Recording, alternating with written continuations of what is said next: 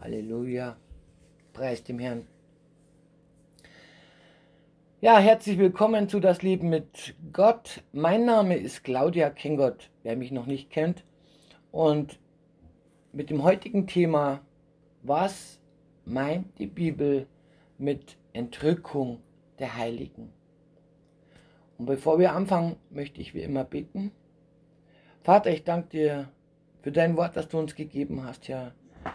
Dass du uns da nicht in Unkenntnis lässt, Herr.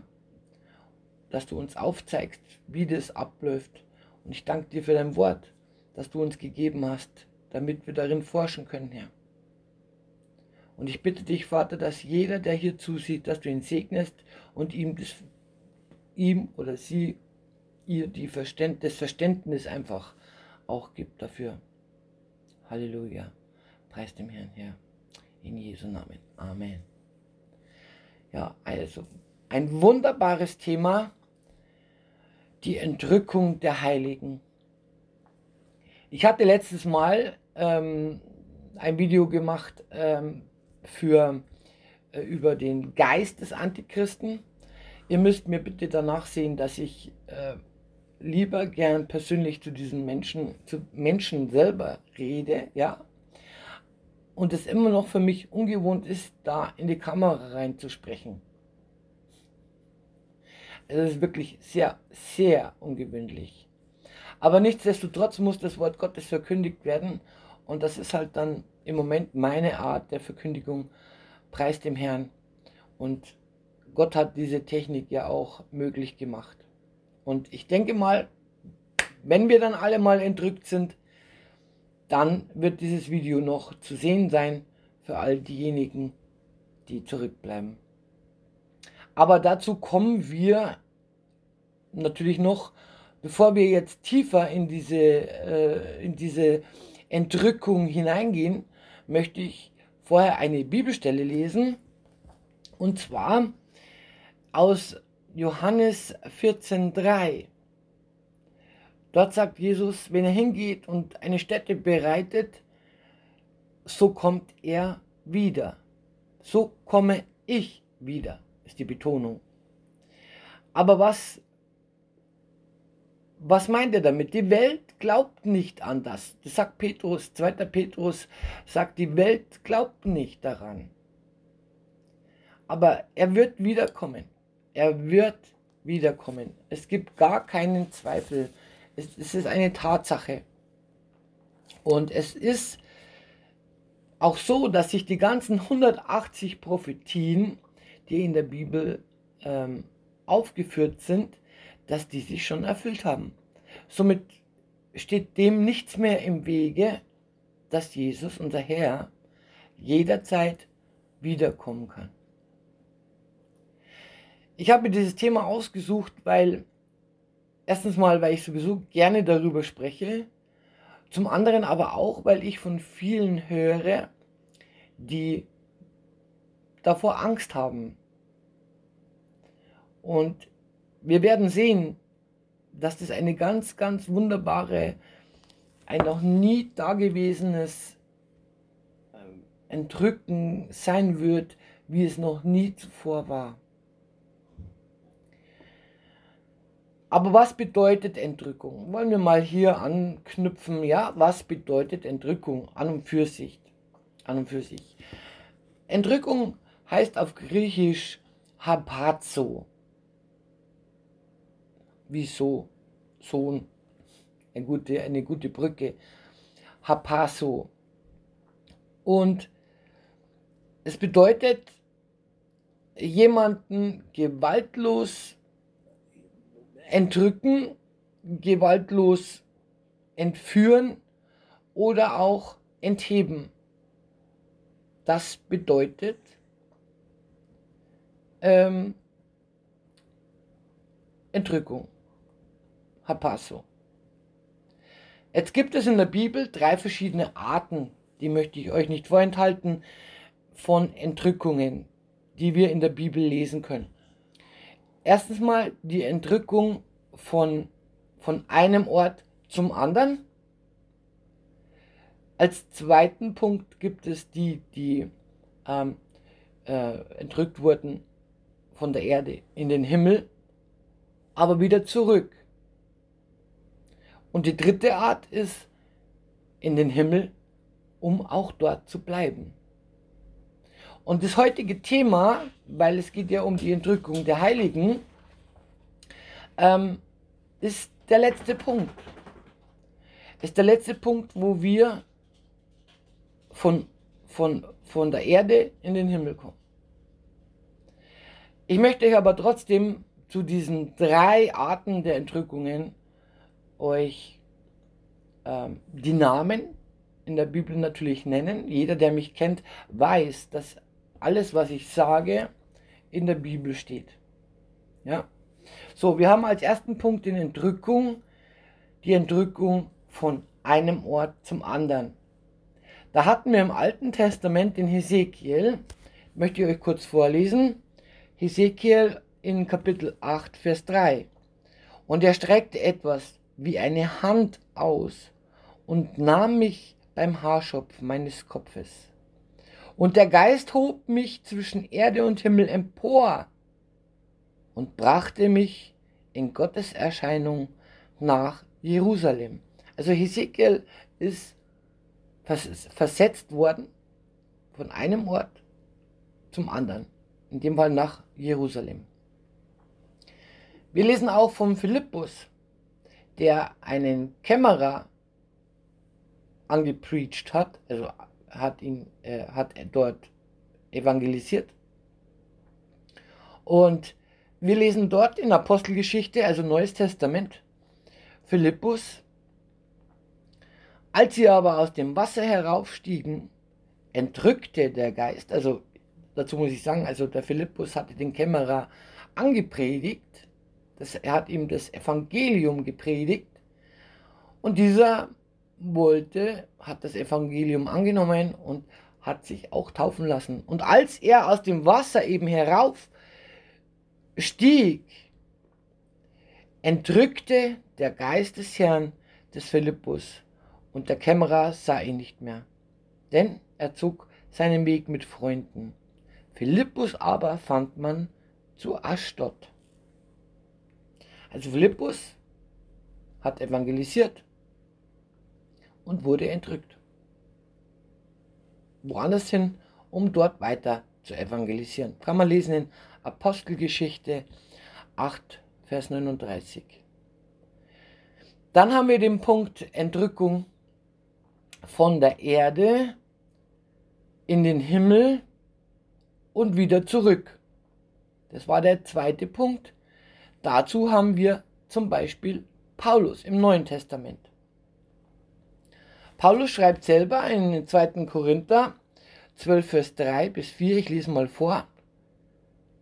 Und ich weiß von dem betreffenden Menschen, also er hat sich selber nicht genannt, aber es geht um ihn selber, und ich weiß von einem betreffenden Menschen, ob er im Leibe oder ohne den Leib gewesen ist, weiß ich nicht. Gott weiß es. Also er weiß selber nicht, war es jetzt ein Traum oder war es jetzt Wirklichkeit, dass er in das Paradies entrückt wurde und unsagbare Worte hörte, die ein Mensch nicht aussprechen darf. Paulus hat hier, ist hier auch entrückt worden. Dann haben wir als zweite Person in äh, diesen, dieser Entrückung zum Himmel und zurück den Johannes. Der Johannes, der Evangelist Johannes, der in Patmos war und ja, äh, da ja die Offenbarung schrieb. Und dort können wir lesen in Offenbarung 4, Vers 1 bis 2, als er entrückt wurde. Nach diesem sah ich und siehe eine Tür geöffnet in Himmel. Und die erste Stimme, die ich hörte, wie die einer Posaune, die mit mir redet und sprach, komm hier herauf. Ich werde dir zeigen, was nach diesem geschehen muss. Ich werde dir, komm herauf, komm herauf, ich werde dir zeigen, was nach diesem geschehen wird. Und sogleich war ich im Geist. So hat der Johannes ähm, das hier beschrieben. Jetzt zum dritten Punkt. Und zwar geht es um diese Entrückung, die ja auch heutige Thema ist, dass eben hier bereits dass jemand in den Himmel entrückt wurde und auch oben blieb. Es gibt drei Personen für, diese, für den dritten Punkt. Und äh, das war einmal der Henoch. Henoch, äh, 1. Mose 5, Vers 24. Und Henoch wandelte mit Gott. Und er war nicht mehr da, denn Gott nahm ihn hinweg. Er wurde entrückt. Auch Elia 2. Könige 2, Vers 11. Während sie dann im Gespräch miteinander immer weiter gingen, erschien plötzlich ein feuriger Wagen mit feurigen Rossen und trennte beide voneinander. Und Elia fuhr im Wettersturm zum Himmel empor. Preis dem Herrn. Auch Jesus Christus in der Offenbarung, ich habe hier extra die Offenbarung rausgenommen, weil wir wissen aus den Evangelien, dass er den Himmel hinaufgestiegen ist. Aber wir, ich wollte dieses Wort entrückt nehmen und das finden wir auch in Offenbarung 12, Vers 5. Und da geht es um Jesus Christus und sie gebar einen Sohn, eine Männ, ein männliches Kind, der alle Nationen hüten soll mit eisernen Stab. Und ihr Kind wurde entrückt zu Gott und seinem Thron. Also wir haben hier sieben Personen, wobei ich schon schmunzeln musste. Sieben ist ja die Zahl der Vollkommenheit, dass hier sieben Personen genannt wurden, die bereits entrückt wurden. Ob sie von einem Ort zum anderen oder rauf und runter oder eben oben blieben. Aber was bedeutet jetzt das für die Heiligen? Ja, wir haben ja gesagt, wir haben das Thema heute, ähm, was meint die Bibel mit Entrückung der Heiligen? Man könnte auch sagen, die Gemeinde. Ja, weil Gemeinde ist der Leib Christi, das ist die Braut Christi. Ja, und das ist das Thema, der letzte Punkt, dass wir entrückt werden in den Himmel und nicht wieder zurück als Mensch kommen, so wie wir es bei den anderen eben gerade gelesen haben. Jetzt ist die Frage, die Entrückung der Heiligen. Die Frage ist ja, wer ist heilig? Äh, wir werden ja so erzogen, ähm, dass wir den heiligen Michael, den heiligen heilige Mutter Gottes, äh, so, ja, diese, dass wir diese anbeten sollen. Aber das sind ja auch alles Heilige. Aber Gott sagt selber, dass wir sind die Heiligen und wir sind auch berufen dazu. Was bedeutet heilig? Heilig stammt aus dem griechischen Wort, muss ich nachlesen, Hagios. Ist das griechische Wort dafür, stammt davon ab. Hagios, was so viel bedeut, bedeutet, Gott geweiht, heilig, sakral und auch fromm. Das ist heilig.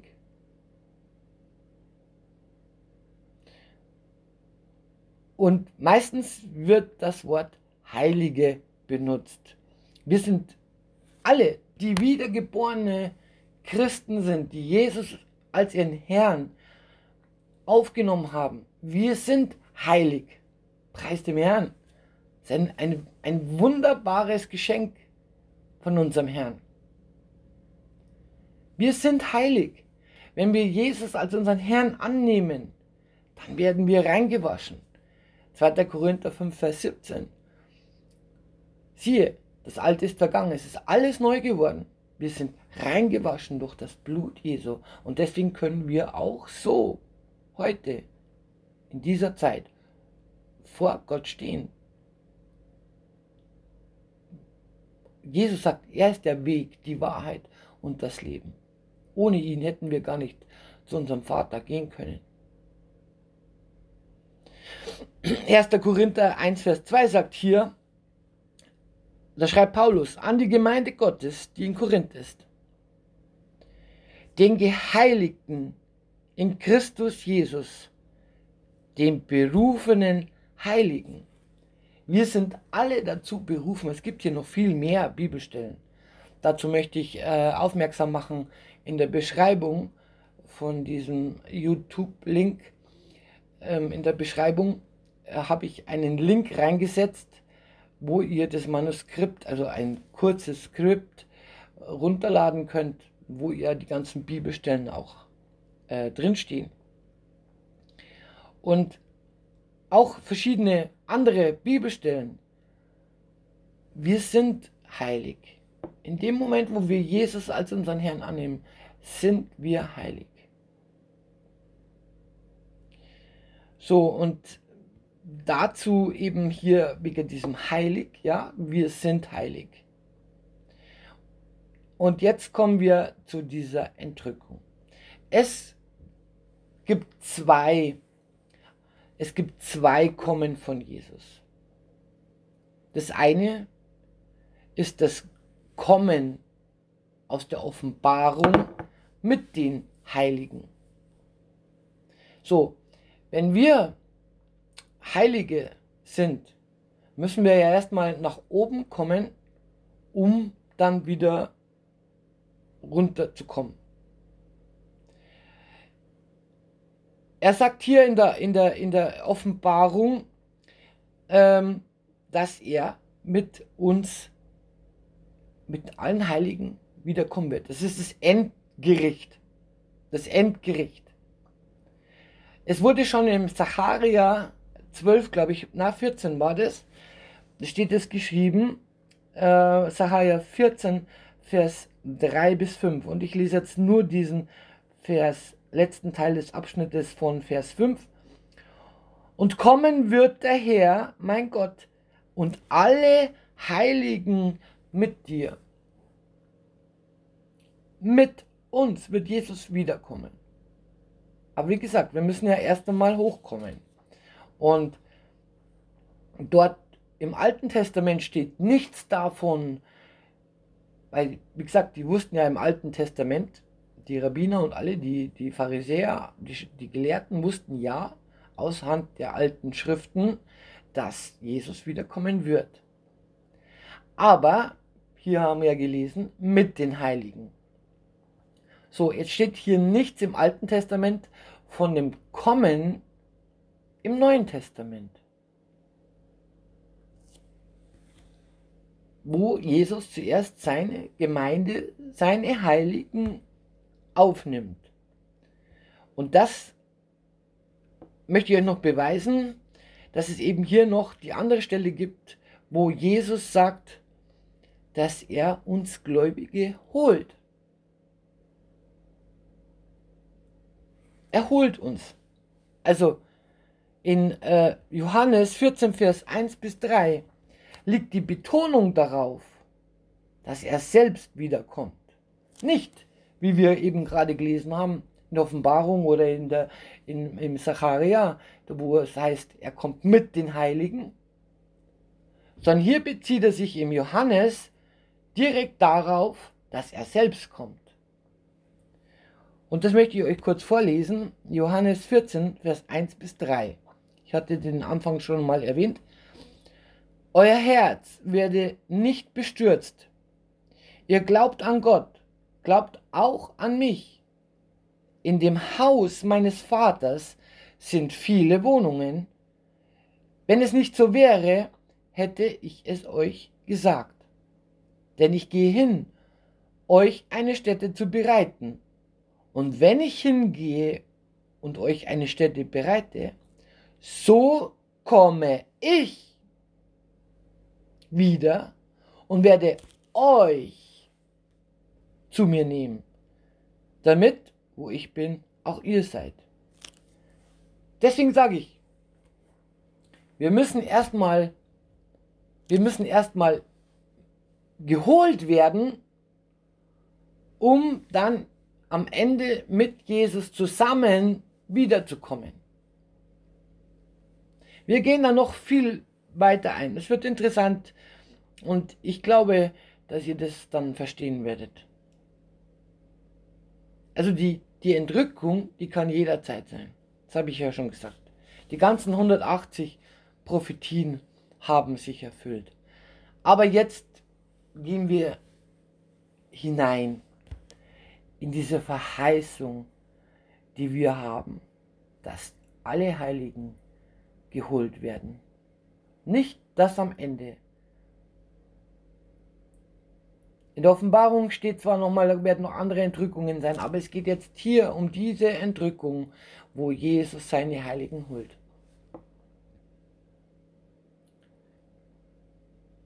Sonst schweife ich jetzt ab. Das wäre jetzt zu weit. Aber wir können im Thessalonicher lesen, dass hier Paulus eine, eine ganz genaue Reihenfolge und, und, und Vorgang aufzeigt von der Entrückung.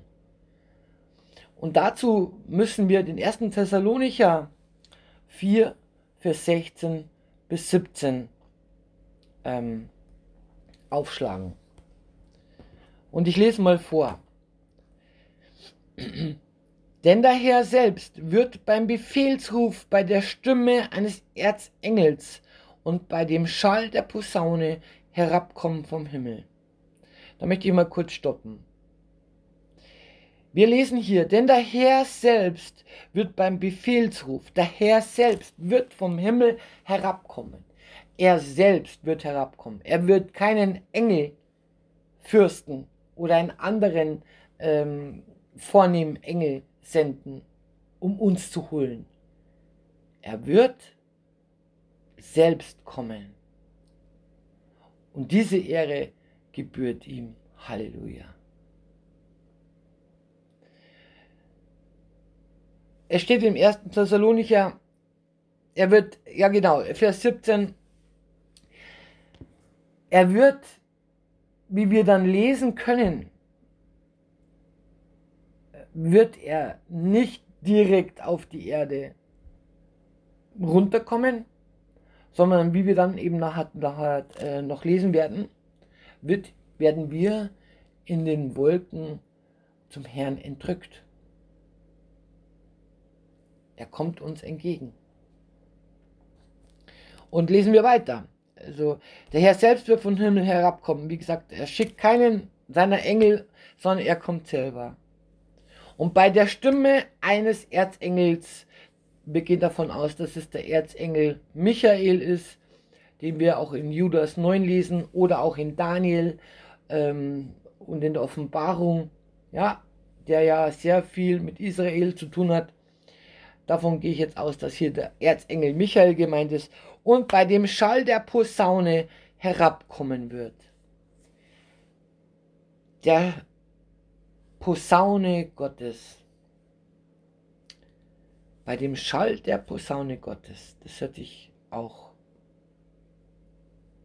ähm, wunderschön an, ja. Die Posaune Gottes entspricht hier der letzten Posaune aus Korinther, aus 1. Korinther 15, Vers 52, wo dort steht, in einem Nu, in einem Augenblick bei der letzten Posaune. So schreibt es hier der erste Korinther. Aber das hat mit der Auferstehung der Gläubigen zu dem Zeitpunkt der Entrückung zu tun. Er beruft mit dem Schall der Posaune seine gläubigen Heiligen zum ewigen Leben. Und Paulus spricht hier mit der Posaune ähm, eine, einen Brauch an vom römischen Heer. Die haben nämlich dreimal posaunt. Das erste Mal haben sie posaunt, sich zu versammeln. Die zweite Posaune war dann dafür da, um um ähm, sich aufzustellen. Und die dritte Posaune war dann zum Aufbrechen. So hat Paulus hier ähm, dieses Beispiel aus diesem römischen Heer genommen. Also sammeln, aufstellen, losmarschieren. So ging das beim römischen Heer. Und man darf das nicht mit der siebten Posaune aus der Offenbarung, ähm, Kapitel 11 glaube ich war das, darf man diese letzte Posaune nicht verwechseln. Weil die letzte Posaune ist dann das, wo wir, oder beziehungsweise die letzte Posaune erschallt, ja, wo äh, die, das für die Ungläubigen der Welt ist. Also hier wird auch nicht wirklich die letzte Posaune genannt, aber das ist schon so gemeint. Also aber diese letzte Posaune, die, wo wir jetzt hier lesen in 1. Thessalonicher 4, Vers 16, das ist die Posaune für die Gemeinde, für die Heiligen, für alle Wiedergeborenen, für die Braut Christi, um es kurz zu sagen. Und lesen wir weiter. Ähm, herabkommen vom Himmel und die Toten in Christus werden zuerst auferstehen. Also Jesus, seine erste Handlung ist, wenn er wiederkommt, auf das, was, worauf wir warten, ist, dass Jesus die Toten wieder auferweckt. Aber was ist hier gemeint? Die Toten werden die Toten in Christus werden zuerst auferstehen. Was ist hier gemeint? Ich dachte, die Toten sind tot und wir gehen in den Himmel. Die Antwort darauf möchte ich euch zusammen auch näher reingehen. Und zwar finden wir diese Antwort in 1. Korinther 15, Vers 52. 51 bis 52. In Vers 51 steht in 1. Korinther, siehe, ich sage euch ein Geheimnis. Wir werden nicht alle entschlafen, wir werden aber alle verwandelt werden. Jetzt sagt hier im ersten Abschnitt Paulus, ich sage euch ein Geheimnis. Wir finden in den Paulusbriefen acht Geheimnisse. Und dieses eine Geheimnis ist diese ist dieses, also dieses verwandelt werden. Darauf kommen wir jetzt gleich. Dieses Geheimnis war im Alten Testament nicht bekannt. Das wurde erst mit der Zeit mit den Aposteln offenbar. Deswegen können wir im Alten Testament darüber nichts finden. Paulus sagt selber, siehe, ich sage euch ein Geheimnis. Und dann lesen wir, wir werden nicht alle entschlafen. Was bedeutet entschlafen? Entschlafen bedeutet koimau. Koimau, was auf Griechisch übersetzt heißt schlummern, ruhen, schlafen. Dieses, dieser Ausdruck entschlafen bezieht sich auf die Leiber, auf die Körper der Heiligen. Also das Wort Schlaf, das Wort Schlaf wird, wird im Neuen Testament nie in Zusammenhang mit der Seele gebraucht. Weil viele sagen, ja, du hast dann einen Seelenschlaf. Das ist eine Irrlehre. Das stimmt nicht. Der Geist und die Seele werden beim Eintreten des Todes verlässt der den Leib und geht in den Himmel. Aber der Körper bleibt zurück. Und dieser Leib schlummert, schläft. Die, die von neuem geboren sind, und an Jesus glauben, die kommen in den Himmel. Der Geist und die Seele, die gehören ja gewissermaßen zusammen, weil das, die Seele macht ja dich aus, deine Persönlichkeit, aber dein Körper kann nicht mit hoch. Das geht nicht. Ja? Von daher schläft der Körper noch. Und ich möchte dazu erwähnen, dass Jesus der Erstling der Entschlafenen war. 1. Korinther 15, Vers 20 steht, nun aber ist Christus aus den Toten auferweckt, der Erstling der Entschlafenen. Jesus hatte auch einen neuen Leib angezogen. Er war ja auch als Mensch hier auf dieser Erde. Und als er auferstanden ist, hat er einen neuen Leib gekriegt. Sonst hätten ihn ja die Jünger nicht sehen können. Beziehungsweise da hat er mit den Jüngern gefrühstückt oder wie der ungläubige Thomas, ja, der, äh, wo er gesagt hat, Thomas, jetzt kannst du reinlangen. Meine Wunden. Jesus ist der, der zuerst auferweckt wurde. Und wir, wir lesen hier auch, wir werden nicht alle entschlafen. Wir werden nicht alle entschlafen. Also nochmal, das Wort entschlafen bedeutet der Leib der Gläubigen. Der Leib der Gläubigen, der hier auf dieser Erde ist, wenn man stirbt. Ob verbrannt oder wie auch immer, spielt hier keine Rolle. Für Gott ist es eine Kleinigkeit, jemanden wiederzuerwecken. Und wir werden nicht alle entschlafen. Also nicht alle Gläubige werden sterben, weil eben viele Gläubige, wenn Jesus wiederkommt, äh, am Arbeiten sind, am Buch lesen, am Kochen, wie auch immer. Da wird deswegen gesagt, wir werden nicht alle entschlafen. Doch ob wir jetzt nun entschlafen sind, also ob wir jetzt äh, gestorben sind oder, oder leben, spielt überhaupt keine Rolle. Wir werden alle verwandelt werden. Da können wir ja weiterlesen. Wir werden alle verwandelt werden. Also die, die Wahrheit der Auferstehung ist an sich, ähm, ist an sich so kein Geheimnis, weil es ja auch schon im, im Alten Testament vorkommt. Aber die Wiederkehr, dass Jesus seine Heiligen holt, wie gesagt, bei der Wiederkehr des Herrn, dass wir da verwandelt werden, das ist neu. Und da sagt auch ähm, Paulus, dass der Herr das Wort, also er hatte da wohl eine, eine, eine Offenbarung bekommen. Wie er das bekommen hat, wissen wir nicht. Aber ich glaube, das war in ähm, Vers 51 oder 50.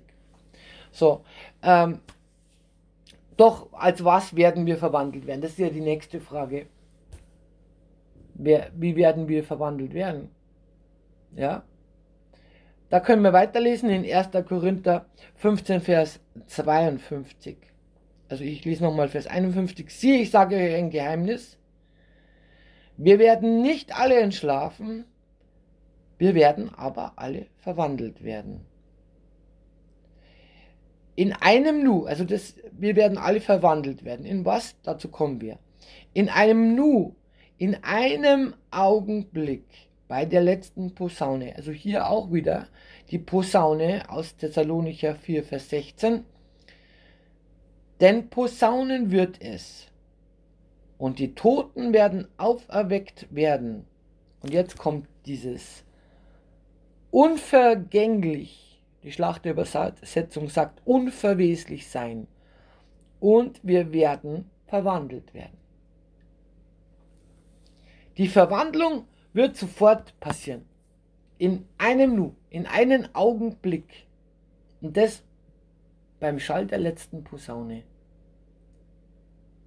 Also nicht verwechseln die letzte Posaune mit der aus der Offenbarung.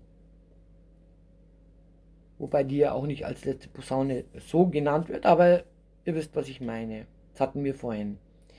Wenn die Posaune erschallt, werden die Toten auferweckt werden, unverweslich, und sie werden verwandelt werden. Wir haben hier 1. Hm, Korinther, das lese ich euch noch vor. 1. Korinther 15, Vers 50. Dies aber sage ich, Brüder, dass Fleisch und Blut das Reich Gottes nicht ererben können, auch die Verwesung nicht die Unverweslichkeit erbt. Ich möchte hier auch noch Philippa 3, Vers 21 nennen. Der unseren Leib der Niedrigkeit umgestalten wird zur Gleichförmigkeit mit seinem Leib der Herrlichkeit nach der wirksamen Kraft, mit der er vermag, auch alle Dinge sich zu unterwerfen. Wir können, unser Körper wird verwandelt werden, denn aufgrund der Sünde von Adam und Eva ist unser Körper vergänglich geworden. Unser Geist ist neu geworden. Preis dem Herrn, Halleluja. Aber das Fleisch hier, wir können, wir können, wir können so viel Fitness machen und unseren Körper fit halten. Wir können auf gute Ernährung achten. Aber irgendwann ist es zu Ende. Man merkt auch, irgendwann tut man sich mit einigen Dingen halt auch immer schwerer. Aber das ist unser Körper, der hier ähm, da nicht mitmacht. Er ist vergänglich. Und deswegen muss Gott uns einen unverweslichen Körper geben, so wie wir gelesen haben in, in 1. Korinther, Vers 52, wo es heißt, und die Toten werden auferweckt werden, unvergänglich, unverweslich. Das bedeutet nichts anderes, als dass die, die bereits oben im Himmel sind, Geist, Seele zusammen, dass die einen unverweslichen Körper wiederbekommen. Das, das wird ein gewaltiger Augenblick werden. Wenn, wenn die ganze Erde und der ganze Staub, der, der, von derer, die bereits schon gestorben sind, ja, hier über die Jahrhunderte hinweg, die an Jesus glauben, die Körper werden auferstehen. Was wird das für ein Augenblick werden? Es ist ja, es ist ja für einen Menschen, möchte ich mal sagen, oder für den menschlichen Geist fast unmöglich, diese, dieses Wunder solches Augenblicks zu begreifen. Er wird unverweslich, unvergänglichen Leib anziehen. Die Toten sowie auch ähm, die ähm, Gläubigen. Dazu kommen wir auch noch. Also unglaublich. Die ganzen Toten. Und wenn wir jetzt weiterlesen in 1. Thessalonicher 4, Vers 17, also wir waren ja am Anfang Vers 16, dann sind wir gesprungen. Jetzt gehen wir zurück zum 1. Thessalonicher 4, Vers 17. Danach werden wir, und das sagt auch äh, Paulus, dass zuerst die Toten, wir kommen den Toten nicht zuvor. Zuerst werden die, bekommen die einen neuen Leib, die bereits gestorben sind. Leib, der schläft, der ruht. Die bekommen den Leib, einen unverweslichen Leib. Und dann bekommen wir den. Es ist so ein Augenblick. Also das ist ein, ein Augenblick. Also das wird gigantisch, ich sag's euch. Und dann lesen wir eben in 1. Thessalonicher 4, Vers 17. Danach werden wir, die Lebenden, die übrig bleiben, also nachdem die Toten auferweckt worden sind, die Leiber auferweckt worden sind, diesen unverweslichen Leib bekommen haben. Danach werden wir, die Lebenden, die übrig bleiben, zugleich mit ihnen entrückt werden. In den Wolken, dem Herrn entgegen in die Luft. Und so werden wir alle Zeit beim Herrn sein. Dem Herrn entgegen in die Luft. Wir wissen aus Epheser 2, Vers 2, dass die Luft das Territorium, das Hochheitsgebiet des Satans ist. Und das ist natürlich schon ein Zeichen der siegreichen Zusammenkunft mit unserem Herrn, wenn hier demonstrativ in diesen Bereichen diese Entrückung stattfindet, die er eigentlich vorher dem Satan gehört hat. Und wenn wir jetzt uns überlegen, was diese ganzen Verse, ähm, was diese ganzen Verse beinhaltet, das ist ein Wunder. Ein Wunder. Ich habe das mal, dass anstelle des Staubes nun verherrlichte Leiber da sein werden, die in Ewigkeit frei von Krankheit, Leid und Schmerz sein werden. Dieser unvergängliche Körper hat keine Makel mehr.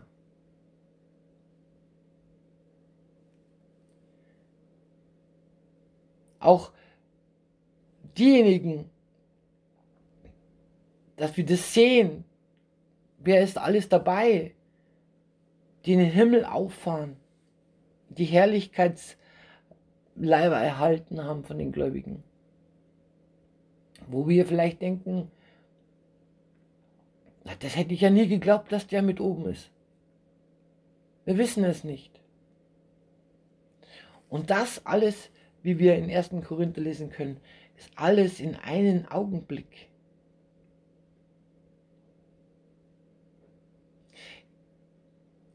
Ist klar, wenn die Menschen schon Schwierigkeiten haben, an die Schöpfung zu glauben, wie jetzt aus äh, 1. Mose 1 und 2, ja, welche Schwierigkeit werden die dann haben, wenn es um die Entrückung geht?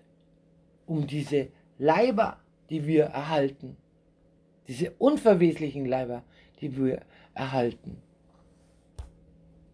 Gott wird, Gott wird Milliarden von, von Menschen, die gestorben sind, die bereits schon Staub sind in der Erde, zum Leben erwecken.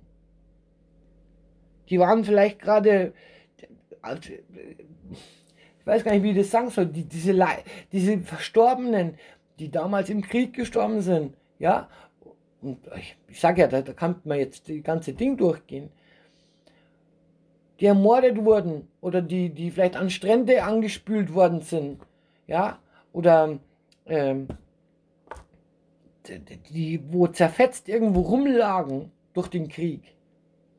Vollständige Leiber werden die wiederhalten. Es ist ein Wunder und so schön. Wie herrlich wird es sein, wenn Jesus wiederkommt. Wir brauchen keine Angst haben. Und deswegen ist es hier auch so, dass, dass wir erkennen können, diese, diese Reihenfolge und wie das alles abläuft ein wunderschönes Ereignis, ein Wunder. Man kann den Klang der Stimme hören, also den Klang von der Posaune hören. Wir, wir, wir haben einen Anblick, Jesus, der uns dem, ja, auf uns wartet in den Wolken. Diese Verwandlung, die wir erfahren dürfen in dieser Zeit. Diese Zusammenkunft, alle Zeit mit unserem Herrn zusammen. Halleluja. Da finden wir auch den Trost dann. Aber das ist die Entrückung der Heiligen, bevor die Trübsal angeht. Denn dann, wenn wir entrückt worden sind, dann wird der Antichrist offenbar. Das ist Tatsache. Und davor möchte uns Gott bewahren, vor dieser Trübsalzeit. Denn dazu sind wir nicht bestimmt. Wir leben in dieser Gnadenzeit. Halleluja. Dass wir davor bewahrt werden. Und wie gesagt, es kann jederzeit kommen. Und es ist wirklich wichtig, dass die Menschen erfahren, dass Jesus wiederkommt. Und dass sie nicht zurückbleiben. Und diese Katastrophe, die da später noch kommen wird, dass die da das miterleben müssen. Es ist, es ist schlimm, was passiert, aber es werden dann immer noch Menschen zu Jesus finden. Preis dem Herrn, seine Gnade ist so groß. Und deswegen brauchen wir, die wir jetzt hier sind, keine Angst haben, wenn Jesus wiederkommt. Wahrscheinlich wird es schon so sein, dass äh, natürlich die Frage dann aufkommt, wo sind denn die ganzen Christen hin? Ja, kann ich mir schon vorstellen. Vielleicht kriegen es manche mit, vielleicht kriegen es manche nicht mit, aber mit Sicherheit wird sich die Frage, äh, wird die Frage gestellt. Und ich könnte mir auch vorstellen, dass ähm, hier so der Teufel dann eben sagt, die Aliens, die haben diese Personen geholt. Wer weiß, was dem alles so einfällt. Es wird auf jeden Fall schlimm genug werden und wir sind preis dem Herrn nicht dabei, weil wir in dieser Gnade sind, dass wir vorher geholt werden. Und dann unsere entschlafenen Körper, die entschlafenen, der Körper, die Leiber, Unverweslichkeit anziehen. Halleluja, preis dem Herrn. So, wir werden alle Zeit mit unserem Herrn zusammen sein und ich glaube, dass dieses Thema für euch klar geworden ist, hoffe ich. Und lasst es mich einfach wissen, wenn ihr noch Fragen habt oder wenn irgendwas wäre.